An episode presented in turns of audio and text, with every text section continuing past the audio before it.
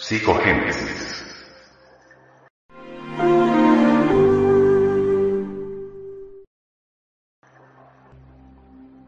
El venerable maestro, Samael Weor, sobre el hacer la psicogénesis nos dice, nuestra civilización, en apariencia tan brillante por la conquista del espacio y la penetración en la materia, está carcomida por la lepra de una ética decadente de homosexualismo, lesbianismo y drogadicción. Esta civilización ha entrado en la etapa de involución para liquidarse como ha ocurrido con otras civilizaciones. Nos lo muestra el testimonio histórico de la orgullosa e imperial Roma, donde los signos de involución surgieron cuando a la grandeza de una nación austera y moral le sucedieron cambios radicales que le hundieron en el vicio habiendo sido una comunidad conquistadora del mundo antiguo. ¿En qué me baso? En hechos claros y contundentes.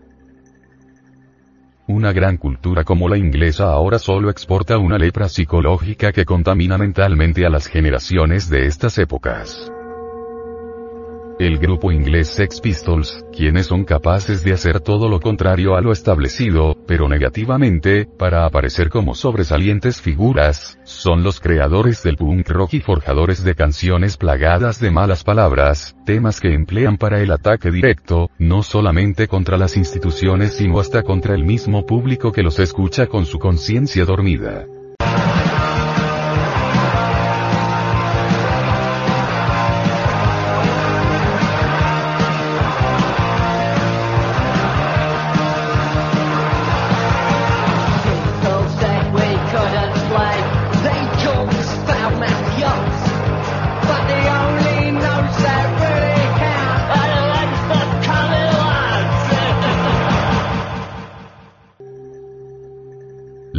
Es la bandera del Sex Pistols, subjetivo mensaje que le entregan a esta pobre humanidad que está podrida hasta el tuetano. Sex Pistols es un grupo agresivo, abusa en todo cuanto señala como la religión del punk rock. Canciones contra el amor plenas de sí mismo, contra la represión y la agresión, creadas por cuatro jóvenes de la clase obrera inglesa que están en contra del elitismo.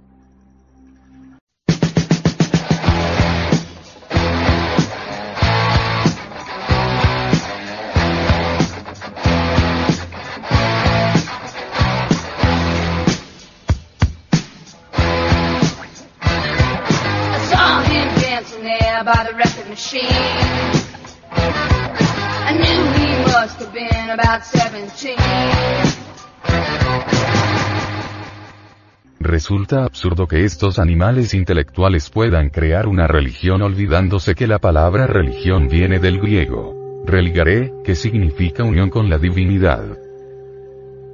Pero, ¿qué clase de divinidad tienen estas gentes degeneradas y que los jóvenes los adoran en su hipnosis como si fuera gran cosa? Esa corriente musical mostrada por el Sex Pistols crea el ambiente más infernal de la actual existencia. Afirmado esto por cientos de jóvenes metidos en la más profunda ignorancia espiritual y psicológica que participan en esas audiciones del 100 Club de Londres.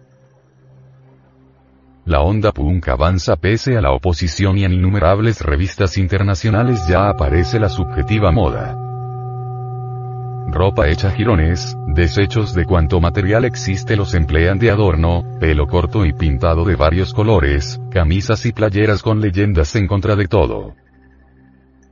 Esta es una muestra clara de los síntomas de la lepra psicológica que tiene la humanidad y que la tiene tan podrida. En muchos de sus encuentros, la agresividad física o sea la ira se pone de moda con enorme facilidad se lanzan improperios y hasta botellazos, que salen del mismo escenario del Sex Pistols, lo que muchas veces termina en trifulca, y de ahí hasta la cárcel, y hasta los hospitales. Con toda esta verborrea insultante y lanzamiento de proyectiles aparecen cientos de jovencitos ingleses gritando que aman a los Sex Pistols porque son lo máximo, como ya ocurrió en algunas audiciones del Paradise Club en la Brewer Street. Curiosamente, al conjunto Sex Pistols lo encabeza Johnny Rotten, Juanito Podrido, el líder que jamás cantó antes.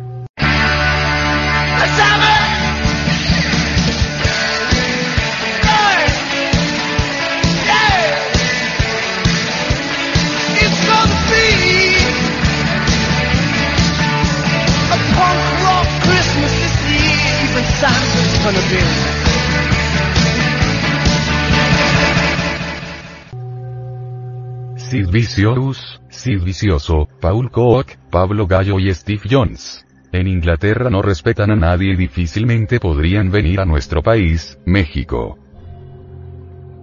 Considero que la vida no se explicaría sin periódicas evoluciones e involuciones como esta de la onda punk, que se advierten en plantas, animales, seres humanos, en las estrellas y en las constelaciones. Los ciclos históricos tienen también una evolución y luego la involución que fatalmente se presenta, la cual desgasta rocas, pulveriza soles, torna en anciano al que fue niño, convierte en carbón al que fue árbol y hunde en lo profundo de los océanos a los continentes, o los hace emerger. Nuestros postulados presentados en esta obra buscan fundar las bases de una nueva civilización que no esté con lepra y se fundamente en la psicogénesis, es decir, en la creación del hombre primeramente, para pasar luego al superhombre mediante la superdinámica mental y sexual que hemos estado enfatizando en este libro a nuestras instituciones gnósticas que difunden mi enseñanza pueden entrar todos los que quieran, siempre y cuando tengan aspiraciones de superarse y de realizar dentro de sí mismos a la psicogénesis, aquí y ahora. El hombre que no ha hecho la psicogénesis dentro de sí mismo solo utiliza una parte infinitamente pequeña de sus capacidades y potencias, por eso es que invito a nuestros lectores a que practiquen las enseñanzas psicológicas que entrego en estos capítulos para que aprendan a obtener el máximo de rendimiento de su psiquis. Dentro de cada ser humano existen infinitas posibilidades para un conocimiento también ilimitado. Todos poseemos en estado embrionario grandes facultades psicológicas que surgirán en el momento mismo que iniciemos el trabajo de hacer una psicogénesis en nosotros mismos sin esperar un instante más. El ser humano debe capacitarse para conocer todo lo que atañe a su existencia, este es un hecho tan natural como el libre albedrío. ¿Por qué estamos aquí? ¿De dónde hemos venido? ¿Hacia dónde vamos? Todo esto debe conocerse aquí y quedar libres de dogmatismos y teorías.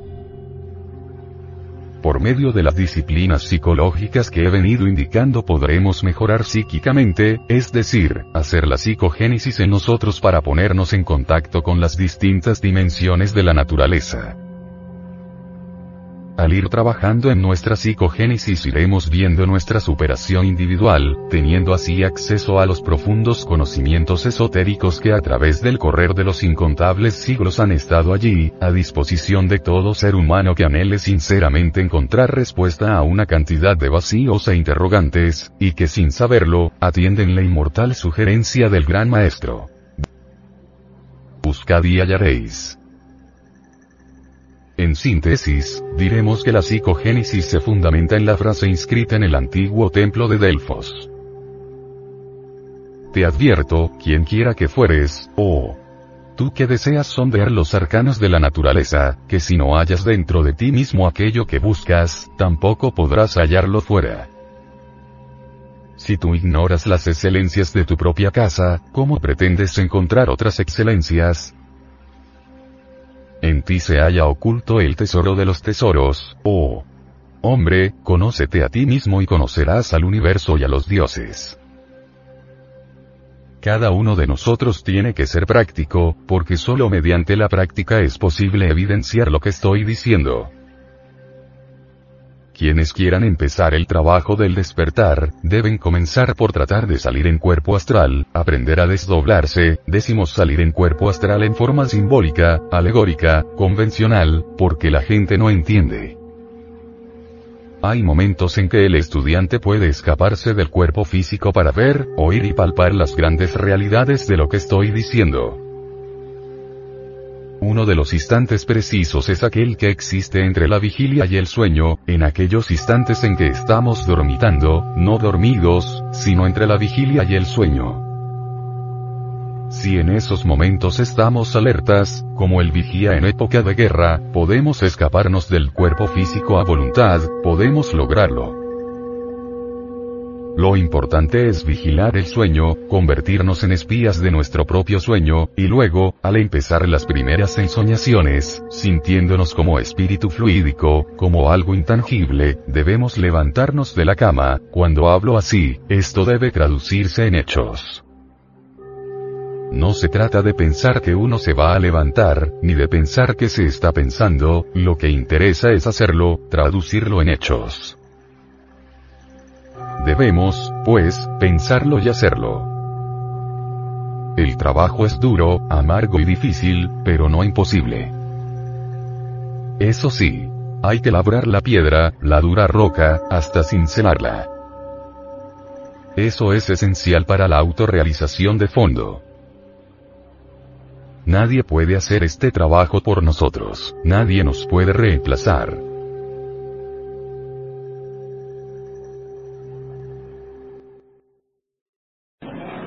Amigos,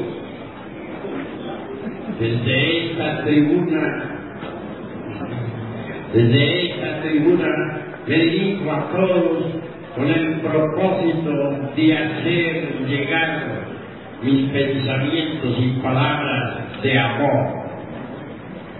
Es grande para nosotros los mexicanos tener la visita de hermanos de todas las latitudes de la América. Ciertamente nosotros los mexicanos tenemos una rica antropología que compartimos con todos los pueblos, naciones y lenguas. Nuestra patria mexicana contiene tesoros preciosos de sapiencia está dispuesta para que los estudiosos puedan beber aquí el sudor de la sabiduría. Este gran banquete hemos de regocijarnos todos, hemos de congratularnos con infinita alegría. Ha llegado la hora de comprender en todos los países del orbe palpita la sabiduría oculta.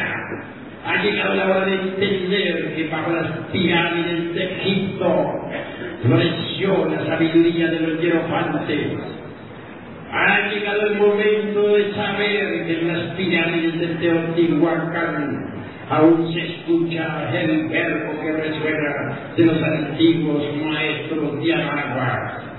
En nombre de la verdad de decir que la sapiencia cósmica cuya palpita en todo lo que es, en todo lo que ha sido, en todo lo que será través del tiempo distintos y errantes del saber, resplandecieron en la noche profunda de todas las edades. Ahora, Hermes Trismegisto, el tres veces grande Dios y de todo, grabando su sapiencia en la tabla esmeraldina. Ahora, los grandes sabios de la antigua Grecia, enseñando a las multitudes desde los misterios de Leusis. Ahora, los esquirfantes de Asiria y de Persia. Ahora los sacerdotes incas que brillaban como soles resplandecientes en el alto Cusco, Perú. Ahora, la sapiencia soberana de los grandes sacerdotes de el arte magistral de nuestros artistas toltecas de la lejana tumbe. Así, por aquí, por allá, que acullá resplandece la sabiduría de todas las edades, la sabiduría oculta. Existe una gran diferencia entre la antropología meramente profana y la antropología gnóstica la antropología meramente profana, mediante las asociaciones de tipo intelectivo, saca deducciones lógicas que pueden no estar de acuerdo en realidad verdad con los principios esoteristas de Anagua o de los toltecas o de Egipto, etc. Pero la, la sabiduría gnóstica, la antropología gnóstica, basada en reglas precisas y en principios tradicionales eternos, sabe, por, sabe extraer de las piedras arcaicas toda sapiencia esotérica. Así pues, debemos diferenciar entre la antropología gnóstica y la antropología meramente intelectiva. El momento, este es un momento de confusión. La humanidad se encuentra en estado caótico. Hay crisis mundial y bancarrota de todos los principios morales. La gente se ha lanzado a la guerra, unos contra otros y todos contra todos. En este momento de, confusión mundial y de bancarrota de, todos los aforismos y principios herméticos, no nos queda más remedio que ahondar en la sabiduría del pasado, extraer de los códices la orientación precisa para guiarnos en el momento presente. Beber en la fuente tradicional de la augusta sabiduría de la naturaleza. Buscar los primeros cauces de la sapiencia cósmica el momento ha llegado en que nosotros debemos volver nuevamente a estudiar los libros clásicos, pero con ojo avisor, sabiendo, sabiendo sacar de la letra que mata el espíritu que da vida. El hombre en sí mismo es un misterio. Los antiguos dijeron, no se te ipsum, Hombre, conócete a ti mismo y conocerás al universo y a los dioses. Ha llegado la hora de investigar a fondo, de salir al encuentro de nuestro propio destino, de ahondar en las profundidades de sí mismos. A través de diversos estudios antropológicos y psicológicos, llegamos a la conclusión lógica de que el animal intelectual equivocadamente llamado hombre en realidad de verdad no es el hombre. Incuestionablemente, si colocamos a un hombre y a un animal intelectual frente a frente, veremos que físicamente se parecen. Mas si los observamos psicológicamente, podremos anotar cuán distintos son. El momento ha llegado en que nazca el hombre nosotros mismos, aquí y ahora. Existen fuentes tradicionales de conocimiento que nos indican con exactitud cuál es el camino que conduce al advenimiento del hombre. Ante todo es necesario que haya verdadero amor a la sabiduría. Ante todo es necesario que haya disponibilidad al hombre. Dice la antropología esotérica gnóstica que solo en este momento está haciendo un gran ensayo, el el ensayo de la naturaleza el sol quiere crear hombres. Cuentan viejas tradiciones que se pierden en la noche profunda de todas las edades, durante la época de Abraham hubo una buena cantidad de creaciones humanas. Las épocas del cristianismo, durante los primeros ocho siglos, también hubo una buena cantidad de creaciones humanas. En la Edad Media se hicieron algunas creaciones. En estos momentos, redención y en las viejas traiciones está haciendo un último esfuerzo por crear al hombre. El Solo depositado en las glándulas sexuales de cada ser viviente los gérmenes para el hombre. Ahora solo nos toca cooperar con el sol para que nazca el hombre dentro de nosotros mismos y ahora.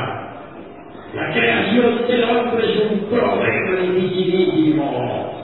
Se necesita cooperar con el sol para que nazca el hombre. Si nosotros no cooperamos con el sol, el hombre, el hombre no podrá nacer dentro de nosotros.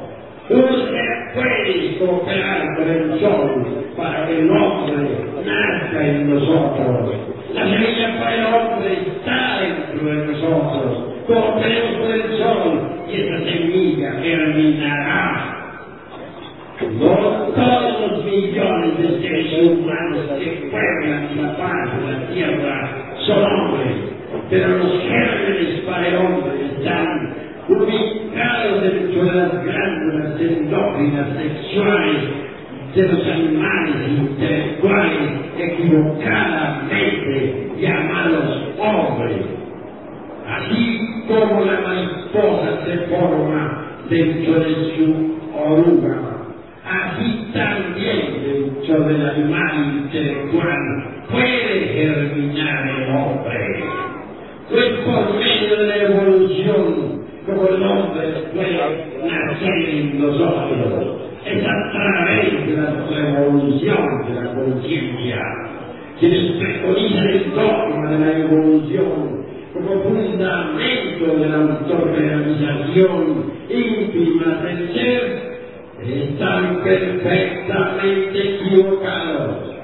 Solo a través de la revolución de la conciencia puede nacer el hombre dentro de cada uno de nosotros. Federico Nietzsche habla del superhombre. Olvidó Federico Nietzsche que antes que el superhombre resplandezca sobre la paz de la tierra, debe nacer el hombre. Los antiguos náhuatl dijeron, los dioses crearon a los hombres de manera y después de haberlos creado, los, fusionaron con la divinidad. Luego añade un códice, no todos los hombres logran fusionarse con la divinidad. Obviamente, primero debe nacer el hombre mediante la creación de los cuerpos existenciales superiores del ser. Después, posteriormente, integrarse con la divinidad.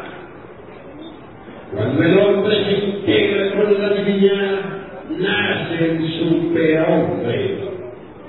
El superhombre resplandece en la noche de los siglos, brilla sobre las cumbres majestuosas del Calvario, asombra a las gentes del Monte Negro, se estremecen las pirámides cuando escuchan su verbo, resuena maravillosamente en las cátedras de Pitágoras, vibra extraordinariamente sobre las pirámides de Egipto y de Yucatán.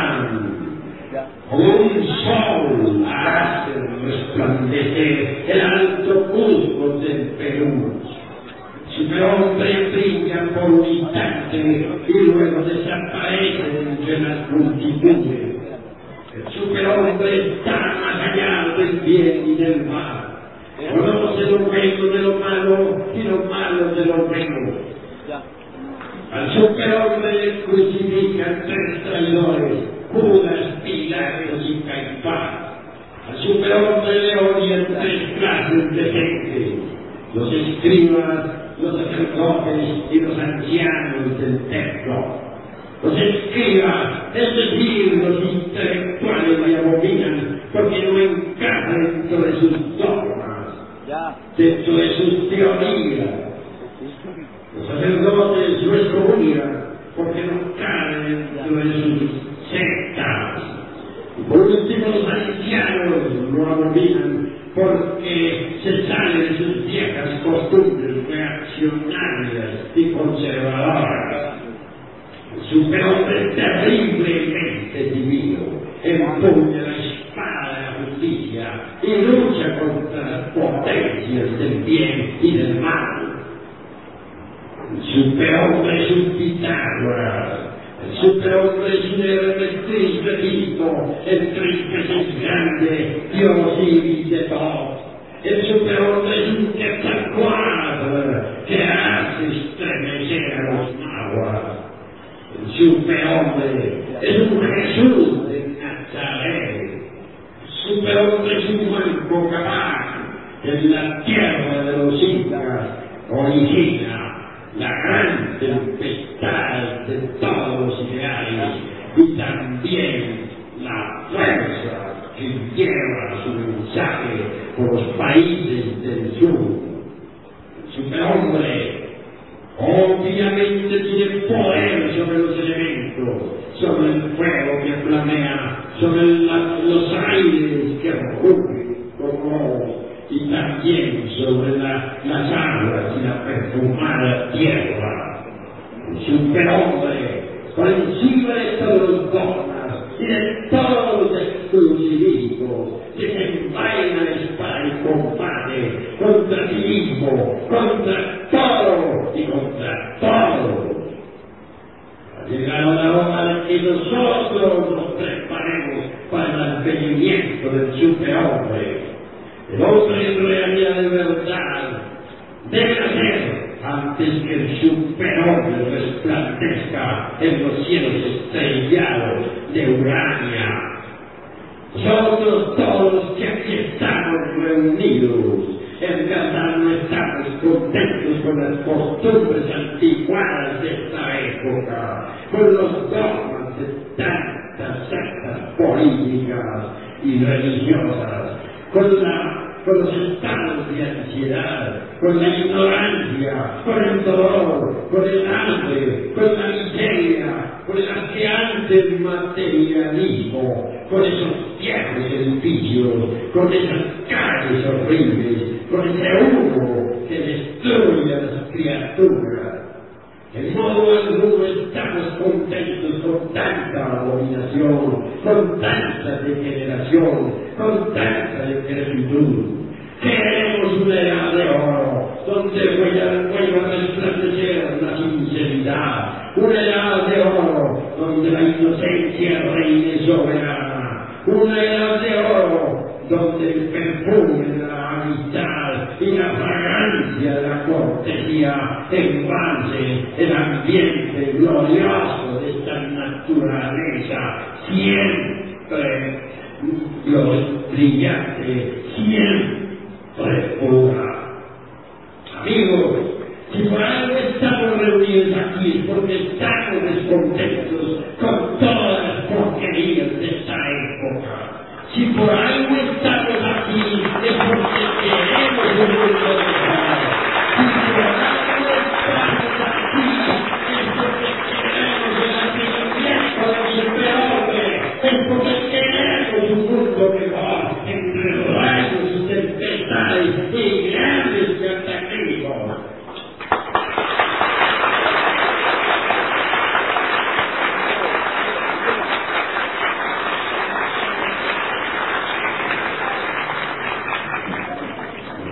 no más teorías reaccionarias y anticuadas. Queremos la revolución de la conciencia.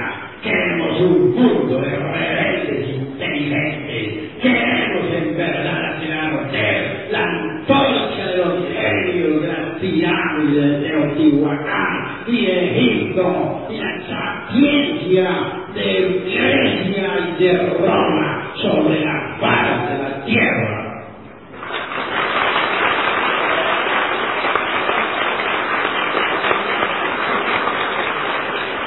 los dioses toltecas y Ana, de Antivianagua nos vigilan. Los dioses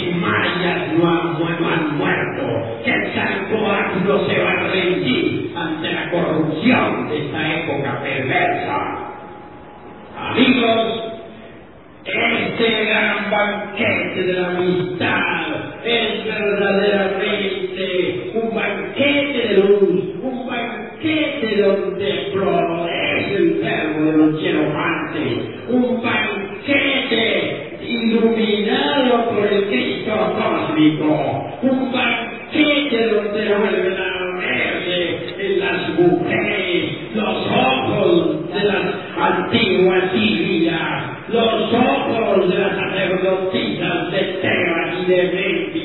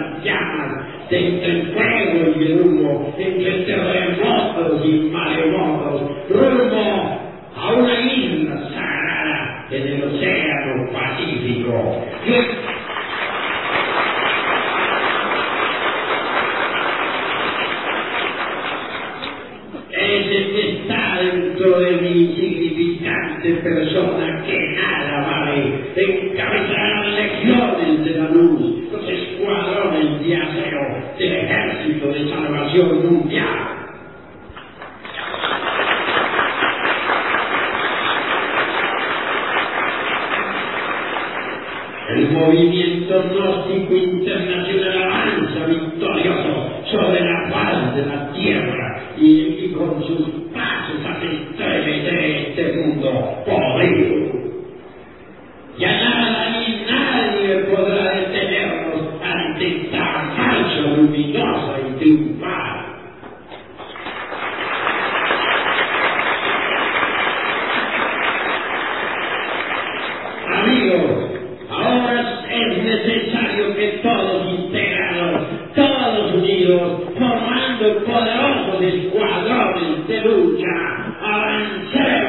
con el cara y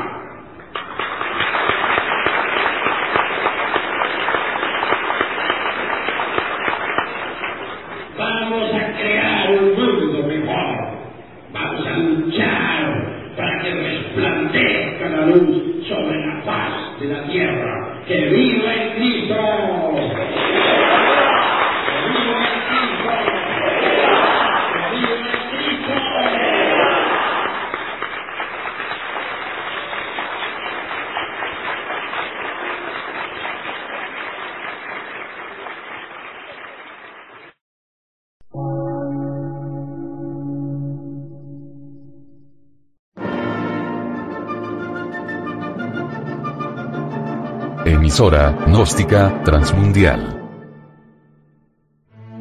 Por una nueva civilización y una nueva cultura, sobre la faz de la Tierra.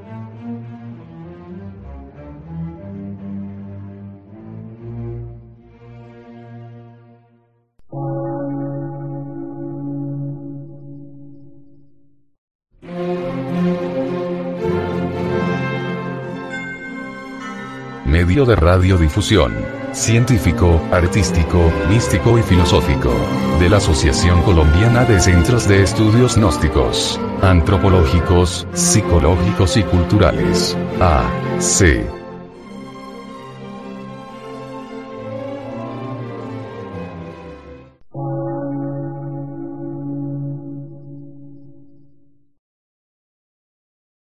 Lectura en movimiento. Difusión sin fronteras.